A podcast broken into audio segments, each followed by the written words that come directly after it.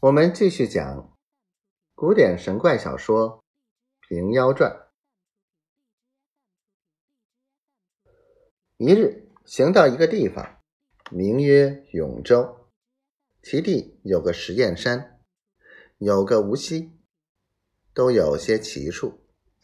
那实验山上堆满了零星碎石，状如燕子。若风雨时节，其实乱飞。就像飞燕一般，若人走近，也扑在身上来。及至拿到手中看时，却还是一块石头。风息雨止，便不飞了。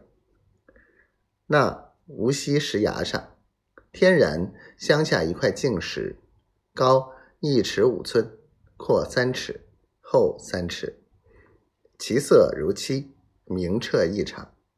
虽比不得秦时照胆镜，把五脏六腑都照出来，却也一根根须眉，朗然可数。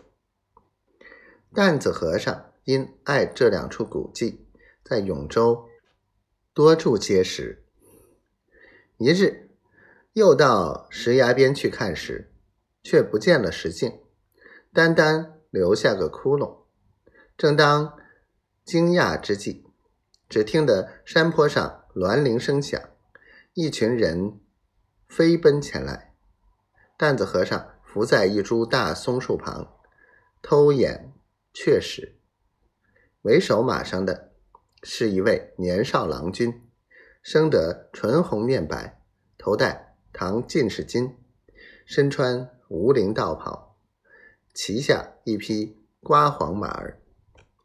后面跟着十来个家童，那郎君下了马，步到崖边，看着这个窟窿，指天画地，不知与家童说些什么。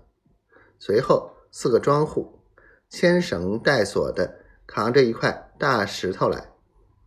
担子和尚心下想到，一定是这郎君取了那石镜去了，把石头照样做一块来镶着唬人。